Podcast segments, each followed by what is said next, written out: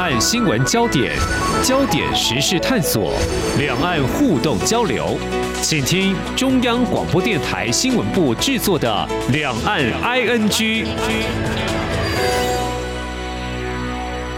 听众朋友，你好，我是黄丽杰，欢迎收听《两岸 ING》节目。最近，如果关注第七十八届的联合国大会的话，我们台湾不是联合国的会员，但是我们这几年是积极要重返联合国。那么过去这三天呢，因为目前联合国大会正进行总辩论，那么为台湾发言的友邦有瓜地马拉、巴拉圭、帛琉、史瓦蒂尼、马绍尔群岛，而在今天是诺鲁。那么接下来呢，还会有圣露西亚、图瓦鲁、海地为台湾来发声，挺台湾争取台。湾在重返联合国。那么谈到这个，其实呃，总计台湾只有十三个邦交国。那么除此之外，中国大陆几乎跟所有国家都有正式的外交关系。但是中国大陆跟这些国家处得好不好，也常常是外界关注的焦点。原因很简单，因为中国大陆是全球第二大经济体，在国际社会的影响力呢，我们不用多说。而在今天呢，我们要来谈的是，它跟一些国家目前有几个事件来谈他们的互动的情况。首先是要谈美国哈，我们知道呢。外界认为美国跟中国大陆在争霸嘛，哈，那尤其是中美贸易战呢，是被大家呢更视为是竞争对立的。那这是美国的部分，另外一个要谈的国家是日本。嗯，日本跟中国大陆正式建交四十五年，不过最近因为日本将核处理水排放到海里，中国大陆全面禁止进口日本水产品，中日官方态度你来我往，似乎显得都非常的强硬，那么影响在中国大陆的日本料理店生意。不过呢，又让我们看到哪些问题？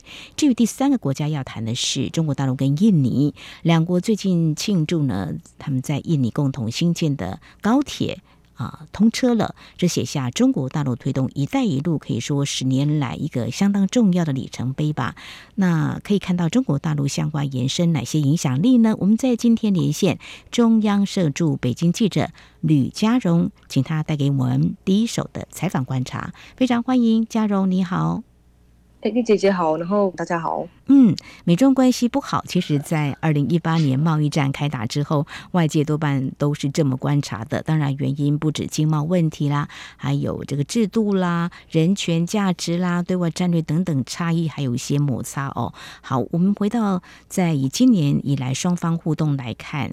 二月的中国间谍气球事件，还有六月之后，美国国务卿布林肯跟财长叶伦、气候特使凯瑞、商务部长雷蒙多这些高层官员都访问中国大陆，大家都觉得可能在 G20 峰会呢，美国的总统拜登跟中国大陆国家主席习近平应该是渴望会面吧。不过呢，呃，让大家出乎意料的是，习近平并没有出席这场峰会哦。嗯，不过最近呢，美中双方高层又有互动了哈。怎么样来解读啊？呃，在台湾，我们在节目当中邀请的是台湾的学者来观察。那佳蓉呢，特别也访问了不同的角度的观察，像中国大陆学者，他们怎么样来看美中关系呢？佳蓉，嗯嗯。呃，我在这边，因为就是中美高层那个频繁的会晤，从尤其是从六月开始，就是非常的多嘛。就是您刚刚有讲了，嗯、那呃，我访问的学者是很有名的石英红老师，他是中国人民大学的教授。嗯、我之前访问他的时候，他其实就是有讲说，呃，中美高层交往沟通，就是在美国总统拜登政府上任后，其实几乎都没有断过啦。嗯，但是他认为说。沟通是一回事，但是还是看不出就是中美有任何显著的缓解，就是双方在任何一个议题上，好像其实都嗯没办法达成关键的一个经久呃持久的共识啊。嗯哼。那我有在看到，就是呃《金融时报》中文网有一位就是曹新，就也是中国的一位学者曹新老师写的一篇文章。嗯，他认为说，现是现在呃双方呢，他们其实会有这些对话跟。各自内部的内政问题有关，因为有人说，其实外交就是那个内政的延伸嘛。比如说，现在就是像中国大陆，他们现在面临就是经济困难嘛。嗯，就是经济上面呢，他们恢复其实不如预期嘛，尤其是第二季开始，大家都觉得他们的恢复怎么那么慢。嗯、然后第三季是从八月最近的数据出来有比较好转的现象。那以他们来讲的话，可能他们很需要一个很稳定的外部环境来稳定内政，这个、嗯、尤其是经济方面的议题。然后美国的话，可能就是因为要选举了，那需要有一个跟中国处的还不错，好像可以很好的处理美中关系，哦、所以呃，才有这种双方会互相这样子的沟通嘛。嗯，那其实也比较显著的可以看到是说，现在看来好像就是美国那些高层关于前来中国的比较多嘛，嗯、就是之前从布林肯到雷蒙多，嗯、然后或者在就是多边，比如说联合国这种场域，呃，双方那种高层的会晤，那。我希望大家下一步会关注的是，中国的官员会不会到美国去？是，然后接下来或是 APEC 的时候，会不会有习拜会？嗯，对。那像中国学者石英红老师，他还是会觉得说，就算是从去年呃习拜会在那个 APEC 巴厘岛峰会以来嘛，嗯哼，嗯就是中美还是在很多领域上面，双方的对立还是是加剧的啊，比如说台湾问题嘛。呃，半岛问题、南海啊、高科技啊，上面有一个环节。然后最近又有共机，不是老台嘛，就是一百零三架，对次数。对，那个时候就是中共那个外长王毅在跟那个呃美国官员苏利文会晤嘛，他说这其实就是也是一个表态嘛，所以说前景还是有限的，因为其实整个中美的结构性的格局就是没有变。嗯、那可能美国他们就是希望有一个护栏，可以在大概这样的范围内是，然后做一个互动。嗯，对。那中国可能到现在都还没有。得到他们想要的嘛，所以他们最近他们就会说为什么？他看他们新闻稿，他们就会写说要拿出诚意啊，然后怎么样的啊，这样有这样类似的说法啊。其实就是双方的互动还是。挺有看头的，谢谢嘉荣。刚刚你所提到，我做一点小小补充哦。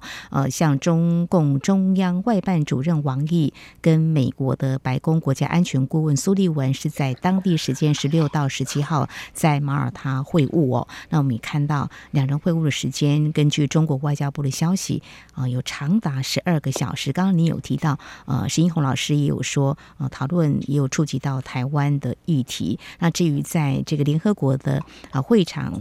场边的一个会晤哦，这是中国国家副主席韩正呢，是在十八号跟美国国务卿布林肯会面了啊，谈到美中关系到底要怎么走。不过谈到一个很有意思，就是说，那美中关系如果没有办法很快获得缓解，那短期之内可能目前中国大陆还有美国都有他们的各自考量，所以会有呃高层的互动哦。那至于台湾关系呢，石英红老师他怎么说呢？台湾关系，我我觉得他应该也是会呃，就台湾问题上面的话，嗯、我个人觉得可能还是属于较为悲观吧。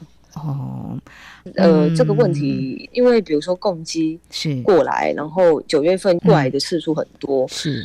那这样子的话，他认为说不要进一步恶化就不错了。哦，对，OK，好，我在前几天节目当中访问台湾的学者是中山大学政治学研究所的副教授陈宗彦，他是对美中关系比较悲观的看法。他觉得五到十年可能这个结构性的问题是很难以解决的哈。不过，我们也对照中国大陆学者石英红老师，就是中国人民大学国际关系学者他的看法，我想两相对照，也让大家来关心国际局势。倒是呢，习近平他本人怎么样来看待美中关系？这样一个竞争摩擦，在最近是不是呃，中国大陆官媒有呃，让我们看到他的一些看法？我们也想知道啊、呃，佳蓉。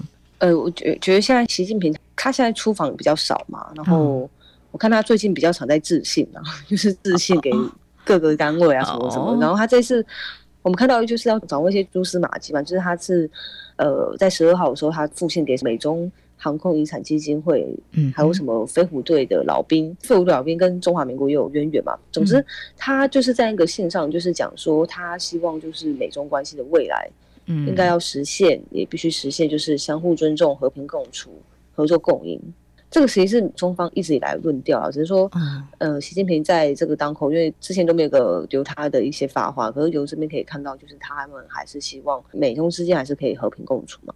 嗯，好。嗯，那我想在不同阶段，他们还是会有对一些问题不同的看法分歧，会有一些管控吧。那我们接下来就要看，在十一月的时候，IPAC 啊、呃，美中两国领导人是不是会会面啊？我想这又会成为下一个阶段我们观察美中关系的一个焦点。好，稍后节目后半阶段呢，我们接下来要谈的是。中日关系啊，那么最近就是有关日本排放和处理水的问题。那么在台湾倒是没有像中国大陆啊、这么的强硬啊，大动作全面的禁止水产品进口。所以呢，我们等一下请嘉荣来告诉我们，在中国大陆内部，特别是直接影响到一些餐厅业者，他们怎么样来看这件事情。我们节目稍后回来。明天的历史就是今天的新闻，掌握两岸焦点新闻就在《两岸 ING》节目。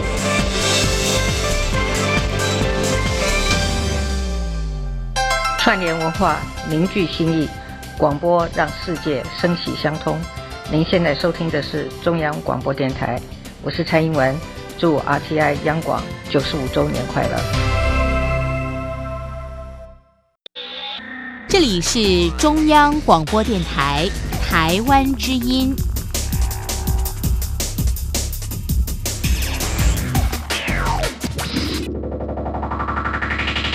这里是中央广播电台，听众朋友继续收听的节目《两岸 ING》节目，持续连线的是人在北京的中央社驻北京记者吕佳荣。佳荣，我们现在谈的是中日关系。其实严格说来，因为日本侵华历史这样的因素哦，所以好像如果要说中日关系有多好，嗯，总是觉得好像有个极限这样子哈。不过去年至少呃，中日双方他们还有共同庆祝日中邦交正常化五十年。不过在今年的情况似乎是也蛮不一样的。比如说日本在这台海议题的立场都是挺台湾的，那么也在美中关系当中是比较亲美的，似乎是跟美国站的比较近。好。我们就是聚焦这个日本核处理水的事件，好像中日官方的态度都蛮强硬，而且还接触谈到这个问题，说用炒的话用引号了哈，到东协的峰会的国际场合也有谈这件事情。那中国外交部也有不少发言。我们先来看这个中日官方的态度，似乎都还蛮强硬，甚至中国大陆方面是批判日本，也是不假辞色的。您会怎么样来看呢？嗯，反正核处理水这个事情，其实就是我觉得中国官方其实是很强硬的嘛。比如说外交上他们会严正交涉嘛，一直在中国外交部的记者会上面一直表达他们的一些反对立场，觉得很不负责啊。嗯，然后之前就已经先禁止日本福岛十个县的那个食品的这件事情上，他们有全面的禁止，就是日本的水产品进口嘛。那官方的这些媒体，他们就会聚焦在官方很严格在抽查日本料理店啊，就说你们有没有用日本的产品啊？嗯，反正这些比较连锁店家就是会说哦，我们都已经没有啊。这些渔产啊，其实都是来自自身的养殖啊比较多。比如说像那个鳗鱼的话，就是福建福建养了很多，所以其实如果不是那种非常高级的那种日本料理店，他们有的时候会主打说这是全全部都从。日本来的嘛，对，产品是从日本来的。一般日本的料理店的话，其实很多都是这边国产的食材啊。哦，所以你讲这些就让我们不禁好奇，佳蓉有特别去走访 这个日本料理店，对不对？有，就是来这边就是刚好就跟日本人吃饭嘛，然后就跟他说。嗯呃，有没有一些呃店家，他们是可以比较能够受访的？就是马上就有一些介绍嘛。哦、那其实我觉得，就是因为我们是第一线，就是比较能够看到，就是比较不一样的一些状况嘛。嗯、比如说，我们原先会去设想说，会不会因为这件事情，前来消费的人就比较少？嗯，比如说我们看到一些进口的商品，比如是日本的商品，那可能一定会被扣押嘛。就是可能比较能够预期说。会因为官方的一些宣传说，哎不要买日系的产品啊，或是他们有一些情绪在，会知道说产品上面的话可能会暴跌啊，或什么。我觉得这还算是可以理解。可是比如说我去日本的那种居酒屋的店家，他们可能消费不会到很贵，但是我觉得比较让我惊讶的是说，他们就是跟我讲说，其实一直以来好像生意都没有比较好。最近这几年吗？这一两年，一两年，对，就是说。比如说核处理水事件下，好像会主观会觉得说会因为这件事情会比较呃导致说、嗯、会比较多人不去嘛。对。可是我问他们，他们就跟我讲说，其实从去年尤其清零这件事情以来、嗯，大家口袋没有钱了，所以其实就已经很少人去消费了、哦，所以其实是经济问题影响到他们比较多。对、哦、我那时候听到时我也很惊讶。哦，所以我们会认为说，可能因为中国大陆全面禁止日本水产品进口，所以就呃生意一落千丈，并不是绝对这样。可能从去年开始，早就生意不是那么好做了，就这样子。那对，就是其实是经济问题经济的状况比较多，尤其是因为那种店家的话，他其实是要有一定的。我那时候听，我觉得还蛮有感触。比如说，你要去一家日本料理店消费，首先。嗯，你可能要有那样子的一个习惯，嗯，比如说像呃，你从小可能是有接触日本啊，或者是你必须、嗯、呃有一些，其实我觉得比较有趣的是说，你会去这些店家消费，可能要有一定的一个知识的水平，你会去做这些消费。嗯，这些人可能是比较多是白领，因为你想看，比如说农村的父母会去日本料理店消费，就有一点不太搭嘎嘛，因为他们可能没有那种。消费习惯，或是跟日本有一些认识，那个可能是要一些教育才会有嘛。其实，在台湾生活上的早期应该也是这样，大家如果 钱稍微多点，或是条件到了某种时候，再会去消费吧。对，就是他那个有点像是，比如说我们小时候比较多会学英文，可能会不会是这样？就小时候你比较多那种美式教，那你可能会对美式汉堡或这些东西产生没错，然后会去消费。对，可是这也不是说知识水平，就是也不是，它是一种教育的一个环节啦。是是。那可能现在中国大陆比较开放了，你要有一些开放，你会对这些外国会有一些比较多认识嘛？嗯哼。那你才会有去做这些消费的动作。那现在他们有些白领。哦，他们有些日系的一些职员啊，那些就是他们跟世界接触之后，有些日本料理店会进来，或者是从事日本料理店工作的呃中国民众也变多了，嗯，才有这些东西嘛。那这些消费的族群可能比较多是白领，可是因为白领在之前的封城的时候，他们没钱了嘛，嗯，所以他们没有钱，就没办法去这些比较平价的。日料店消费，因为高端的还是有钱，可是他们应该也是有受到影响啊。对对，可是我那时候听到这些店家跟我讲说，其实经济问题还是非常大。他们觉得就是经济问题，嗯，因为从去年到现在，他们觉得那个是一路往下的，OK，没有好转的那种感觉。虽然核处理水会有，可是他们觉得那个影响的深刻度没有像。嗯，清零政策那么大，所以我那时候听到我也是很压抑，就是超乎你原本的预想的可能。你要的答案就是说，哦，可能是因为这样影响，所以他们的消费贵不贵啊？消费我觉得是还可以啊，其实就跟台湾、啊、台湾的日本料理店差不多，对对，你会去一般消费的那种居酒屋差不多，然后大家就有一种氛围啊，会在里面。聚会啊，嗯、然后是是就是对对对，相聚那种感觉。但是可以从这里看到这个经济的问题没有错，那可能嗯受到疫情的影响。另外，从台湾的角度来看啦，就是说中国大陆有时候也会有所谓的啊排日的这个情绪哦。那这些业者他们在中国大陆开业啊，他们会不会感受到这种嗯政治的因素会影响到经济？包括他们的生意的经营，其实我觉得一定也是有，因为比如说我一些日本的朋友，他们也会注意，他们可能现在在中国，嗯，大陆这边，比如说讲话或者是跟中国人接触，他们的用词，好，呃，我觉得这是蛮影响双方就是人民的一些交流的啦。那我是去采访日本料理店店家嘛，其实他们会从事这个行业，我后来想，其实他们就是对这个文化其实是比较能够有那种接纳度的嘛。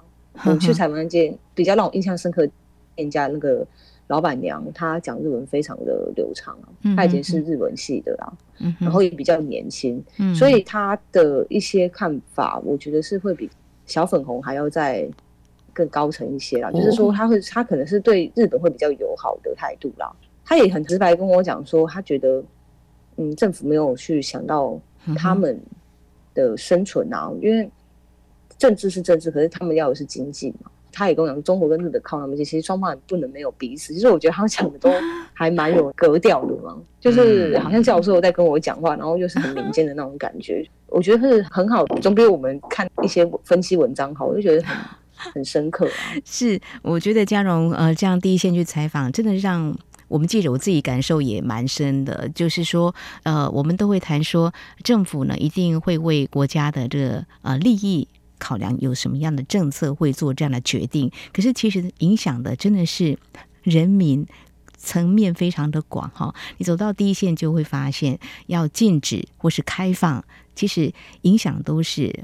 民众的生计哈，但是政治因素又没办法在国际之间就是如此的现实。嗯，他那个老板跟我讲说，那个核处理水这样排嘛，嗯、他说联合国也是有专家，嗯，是他们会去做这些决定，应该还是有一些科学根据嘛。那是那个核处理水，它会过来啊，嗯，那之后要怎么办呢？之后是不是他们里面的呃宣传稿会转向？他说：“反正四十四天，他想多少天，他就说，对，可能就是他觉得这个会有一些改变嘛。其实我觉得他们观察都还蛮，因为他们就是处处在第一线的业者嘛，所以他们一定是更为敏感的吗。嗯，对，所以我觉得跟我一般是开始想的不太一样啊。是，我觉得呃，投资做生意的商人哈，他们对很多事情的敏感度可能都比一般人还要敏锐一点哈。所以谈到这个核处理水的问题，嗯，日本呢已经向。”世贸组织 WTO 提交书面文件，指出，呃，这个中方呢全面禁止日本水产品输入，完全无法接受 啊。那中国商务部在之前已经回应了，相关做法是正当、合理、必要，但未来。会怎么样呢？还有日本首相岸田文雄会不会访问中国大陆？这也是呃，在外界在观察中日关系的。但是，真的处在这个关系不太确定的一个情况之下，真的会影响做生意的话，很明显的就会感受到。好，这是有关中日关系。稍后呢，节目还有点时间，我们要来谈中国大陆在印尼，他们跟印尼所一起合作新建的，就是亚万高铁啊，通车之后，中国大陆。他怎么样来看待这“一带一路”往外推动？那么会有比较大的影响力吗？我们节目稍回来。今天的新闻就是明天的历史，探索两岸间的焦点时事，尽在《两岸 ING》节目。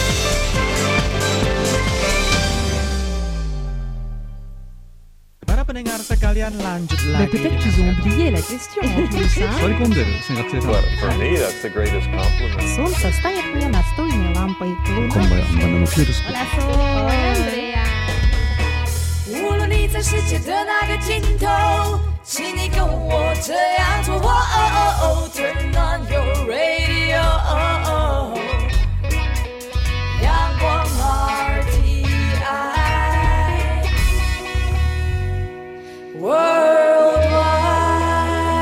央广联系世界的桥梁，串联文化，凝聚心意，广播让世界声息相通。您现在收听的是中央广播电台，我是蔡英文，祝 RTI 央广九十五周年快乐。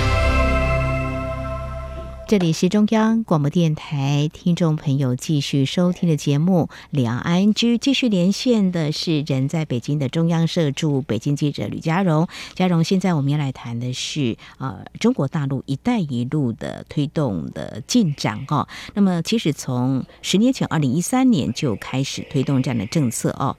那么，想对发展中国家来说，中国大陆它协助基础建设是这几年透过报道也常被探讨的，好像。有蛮多进展的，不过也有所谓的债务陷阱也被呃拿来讨论。好，前几天呢，中国跟印尼共同在印尼新建的啊一条雅万高铁通车了。我想中国大陆应会把这个讯息来告诉中国大陆民众吧，这算是一个里程碑。说，哎，我们盖好了，是不是有这样的宣传？呃，但是有中国国务院总理李强又去到那边嘛？就是、嗯、怎么讲这件事情通车？应该是十月份会正式，就是这件事他们会去做一个宣传，因为这个是他们的一带一路的一个政绩工程嘛。那他们会说这个是有一些中国标准啊，然后中印就是呃充分借鉴什么中国高铁的成功经验啊，然后会去做这样的一些报道，然后又说印尼那边呢其实有很多火山，那你要在这个高铁穿越这些区域呢，其实是很厉害的啦，就是他们觉得是工程奇迹啊等等，他们都有这些说法，形容词会比较。高大上一点啊。好好好，对，嗯，那或许真的是有些技术的突破，但是预计十月通车，现在可能是一些试营运的一些情况嘛，哈。那通车之后，我想学者也会来看，像这样子一个大工程哦，表示说这个“一带一路”目前在印尼看起来应该算是一个不容易的一个合作，也会让中国大陆在那边，嗯、呃。没有所谓债务陷阱吗？还是开始等着会赚钱吗？学者会怎么样来观察呢？嗯嗯，我是问新加坡国立大学政治系一个教授叫庄家颖，嗯，那他说其实“一带一路”就是要怎么评估，其实很难在此时确定的，嗯、因为。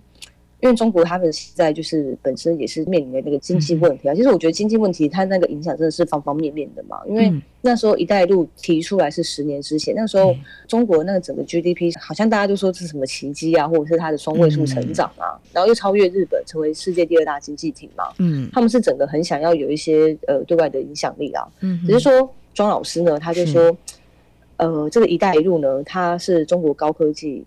哦的往外输出，就是尤其是基础建设啦。嗯、那这基础建设要输出的话，是要有一些经济的一些背景啊。可是问题是，现在中国的经济发展就是往下的嘛。嗯哼。对，所以它的对外投资，就比如说一些要怎么拨款啊，它也是会有向下。就是可能就是会向下调整，所以说这种事情就又很难讲。那加上其实东南亚国家就是“一带一路”，他们是跟周边外交可能现在的话是比周边外交比较密切合作啦。因为我看了“一带一路”还有什么到北极啊，什么一大堆地方的，有点想做世界性的。可是现在“一带一路”最多的还是跟东南亚国家啦。但是东南亚国家又那么多，他们其实也会知道经济你一直依赖中国会有风险，所以他们政治可能依赖美国，可能都是这样子的一个倾向嘛。呃，然后再加上他们有一些南海的一些主权争议的问题啊，还有什么湄公河流量的问题，所以说，呃，政治摩擦的话呢，那位老师说，政治摩擦不会因为经济合作而减少了，他还是会呃站在他们的国家利益去做一些调整啊。嗯哼，所以不会因为一条这个高铁呢通车，嗯，印尼中国大陆的一个关系。当然原本就还不错了，但是说是不是因为这样更深化，或者在其他问题上也因为这样子就会进一步的磋商，可能还是有很多问题的。所以这个算是中国大陆他们推动“一带一路”十年下来，如果说是技术上也有突破的话，就是像您刚刚提到的，是一个比较世界级的难度，是一个奇迹的工程哦。当然他们会做一些宣传，到后续它会带来什么样的效应呢？其实大家还可以来观察哦。因为好像在新建过程当中也有蛮多的情况哈，被媒体所报道的，呃，比如说环评的问题。那在台湾的话，我们也蛮注重像这样问题哈。那么当地的环保团体也有一些质疑的哦。但是呢，技术上的部分呢，可能是另外一个专业会来观察。但重点是来到在政治上，双方是不是不会有什么摩擦跟冲突，就会和谐呢？这也是我们未来可以观察的。还有就是中国大陆预计好像会在。在十月份会举办“一带一路”的一个国际峰会，是不是？这个部分的讯息，中国大陆也已经对外发布了，呃、是吗？嗯，对，已经对外发，就说十月份，但是还不晓得确定的日期啊。那参加的国家应该不少哈。